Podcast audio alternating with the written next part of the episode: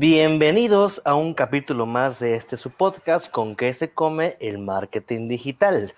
Eh, en esta ocasión vamos a hacer un segundo capítulo solo y vamos a ahondar un poquito en los temas que hablamos en el capítulo anterior. De como recordarán, hablamos un poquito sobre segmentación, remarketing, retargeting y en esta ocasión vamos a ahondar sobre un tema específico que se habló en, el capítulo anterior, que es justamente el tema de lo que es un buyer persona.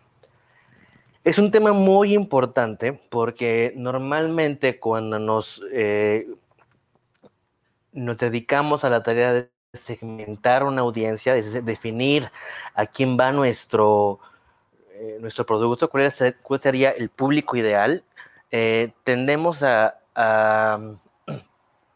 pues a delimitarlo por, pues por temas no tan específicos, muy generales, a lo mejor nada más como edad, este, ubicación, cosas que son, eh, pues a lo mejor un, un, un poquito generales. Un buyer persona se trata de describir de manera más específica a nuestro cliente ideal, es decir, a la persona a la que va a dirigir el producto. Eh, recordemos que no se trata nada más de definir quién lo puede pagar, sino que nuestro producto se alinee a los deseos y necesidades de la persona. ¿Qué le solucionamos? Recuerden que no es al revés. No es, no es que busquemos qué cliente se alinea a mi producto, sino es que mi producto se alinee a determinado mercado, de determinado segmento. Recordemos, como lo hablamos en alguna ocasión con el tema de los 4P, los 4C, los 4Es, que todo este tema de marketing ha cambiado mucho y, el centro no es el producto ni el servicio. El centro siempre va a ser el cliente. Entonces, tenemos que buscar siempre eh, este, esta alineación con los deseos y necesidades del cliente, no con las propias. Eh, porque ahí podemos cometer eh, varios errores. Pero aquí la pregunta es, ¿cómo es un buyer persona o qué tenemos que tomar en cuenta para generar un, un, buyer persona? Como les decía, va un poquito más allá de los aspectos generales. Obviamente para este buyer persona tienes que tomar en cuenta aspectos demográficos, como lo son la edad, como lo son el, sexo, el nivel de ingresos, eh, la ubicación, en qué, en qué zona vive, el estado familiar es muy importante, si son casados, solteros, divorciados, con hijos, etcétera. Eh, además el nivel de educación, porque todo esto va a, afectar en el tipo de productos que están buscando. Otro punto muy importante para tomar en cuenta cuando construyes un buyer persona es el estado profesional. Porque normalmente definimos a la persona por su estilo de vida o por sus intereses o por, por cuestiones más del individuo. Pero a veces hay muchos clientes que buscan un producto para su negocio. Entonces tenemos que saber si es el que toma decisiones, si es un empleado, qué tipo de producto o servicio le puede servir a esta persona y para poder ajustar la comunicación justamente a esto, a que lo que le estoy diciendo pues realmente le, le, conviene o lo necesita. Más que le convenga es un tema de resolver necesidades o problemas. Además, tenemos que tomar en cuenta, y que se pone más interesante, los aspectos psicográficos, es decir, sus creencias, sus valores, eh, eh, sus metas en la vida.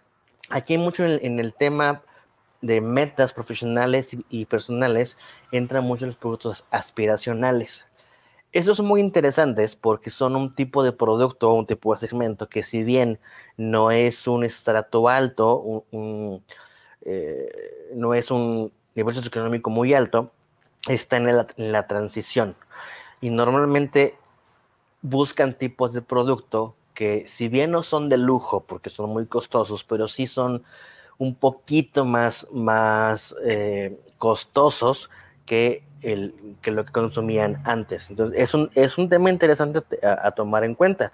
Por otro lado, también tomar en cuenta creencias y valores. Por ejemplo, eh, aquí unos ejemplos muy buenos es, eh, hay un estudio de Edelman que muestra que el 65% de consumidores afirma que la reacción de una marca a la pandemia influirá si escogen su servicio o producto. Es decir, buscamos que las marcas eh, se alineen mucho más con nuestras creencias y nuestros valores.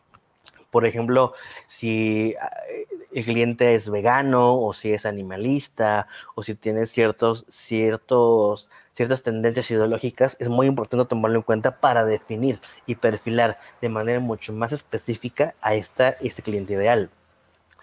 Otro punto a tomar en cuenta para que puedas tomar tu buyer persona son puntos débiles y retos.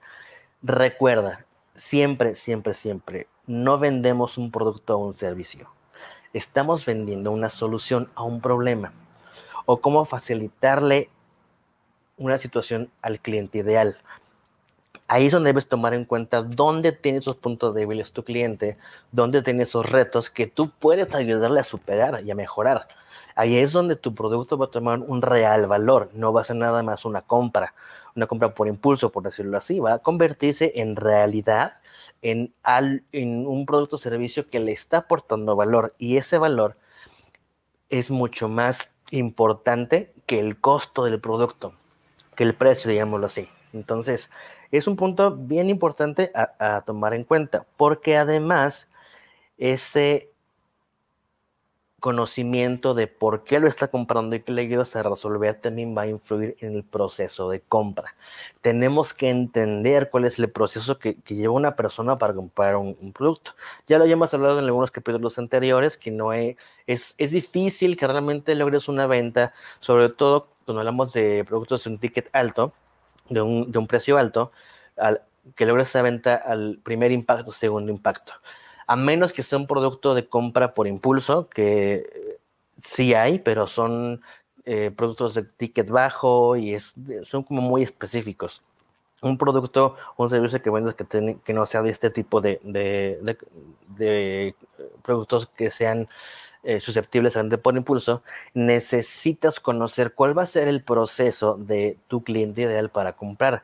Cómo compra normalmente, qué hace, investiga, compara, eh, busca en Google, busca en redes, eh, se mete a investigar, eh, cómo es este proceso para que las personas elijan un, un, producto o servicio. Ahora, sí, es cierto, parece un poco complicado y, complejo obtener esta información, pero hay muchas formas de hacerlo. Una forma muy sencilla que puedes hacer, implementar ya para poder tener esta información es, como lo comentaba en el capítulo anterior, es que acércate a un conocido, una persona que sea muy parecida a tu cliente ideal. Y tú digas, este tipo de personas es como las que quiero para, para este negocio.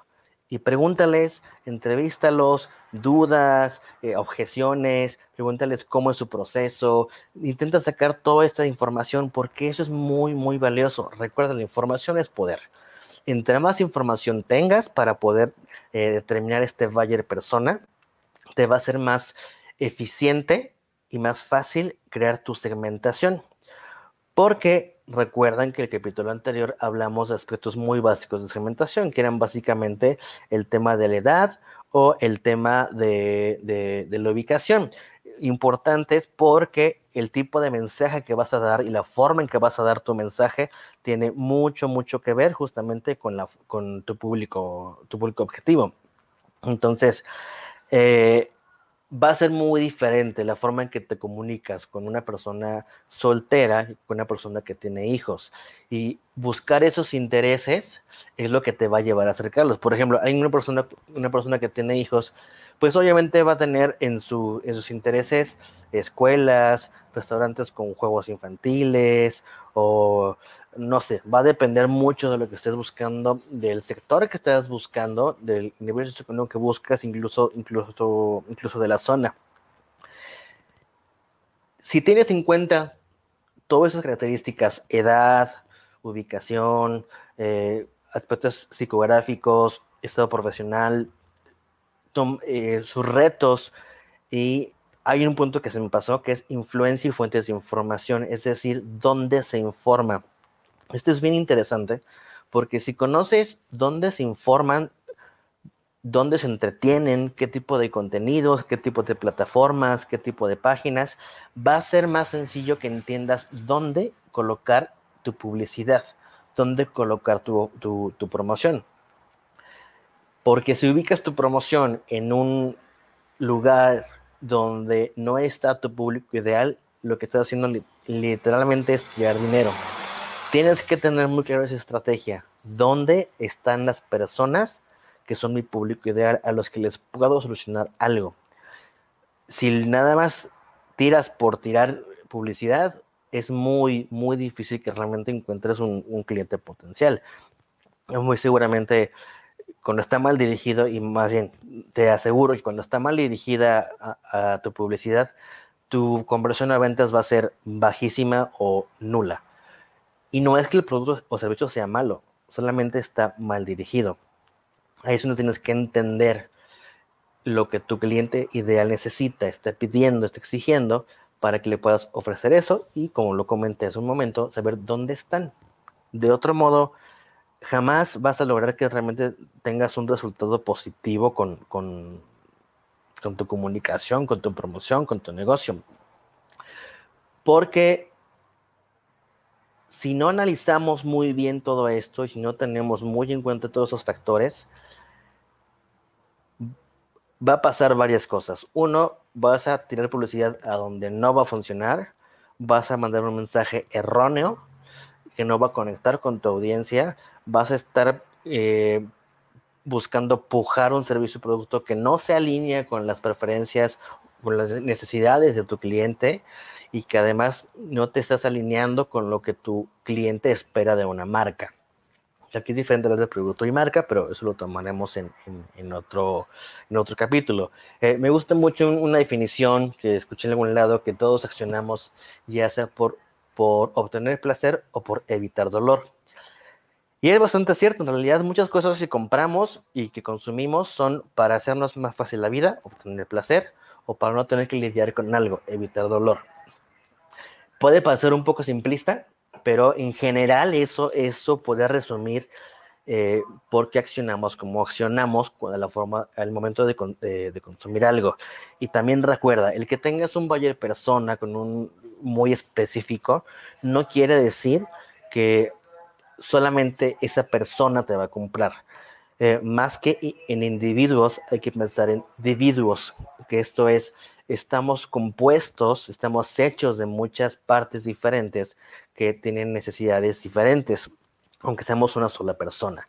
Necesitamos saber atacar esos individuos, saber atacar cuando es por ubicación, saber atacar cuando es por, por, por por valores, por necesidad, si lo estoy haciendo para obtener placer o para evitar dolor.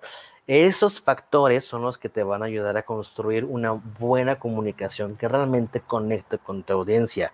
Recuerda que no es nada más cómprame, cómprame, cómprame, es conectar. Y mucho más hoy en día. Recuerda que cualquier persona tiene acceso a Google y, compara, compara mucho antes de comprar. Es, es un poco aventurado y arriesgado el, el pensar que con un anuncio, eh, con un impacto vas a lograr vender un producto. La realidad es que no funciona así. Ya habíamos hablado un poquito de esto del Customer Journey, que es cómo una persona se convierte de un desconocido a un cliente. Y ese es un tema que quiero tocar el capítulo que sigue más a profundidad, que entendamos qué es el Customer Journey, cómo funciona, cuáles son los pasos. Ya hemos hablado del modelo AIDA, que tiene que ver mucho con esto, pero quiero extender un poquito más el tema con modelos más recientes para que entendamos mucho mejor a qué se refiere y sobre todo lo podamos planear. Porque además en el Customer Journey no se eh, detiene cuando tienes una compra. Después de esto, todavía hay un siguiente proceso que es fidelización, buscar la recompra. Y por esto hay que saber la frecuencia de compra, hay que entender si el producto o servicio le fue útil al cliente, si le solucionó algo o no, y si no, por qué y eso nos va a ayudar a seguir desarrollando el producto, desarrollando la marca, encontrando soluciones. Pero necesitamos entender todo este proceso para que realmente podamos tener un entendimiento eh, lo suficientemente profundo para optimizar procesos y para que estos procesos obviamente nos traigan ventas. Hasta aquí dejamos el capítulo de hoy, un capítulo muy cortito, muy concreto, y nos vemos la semana que entra para que tratemos el tema de Customer Journey. Así que cuídense, hagan buen marketing y nos vemos la semana que entra.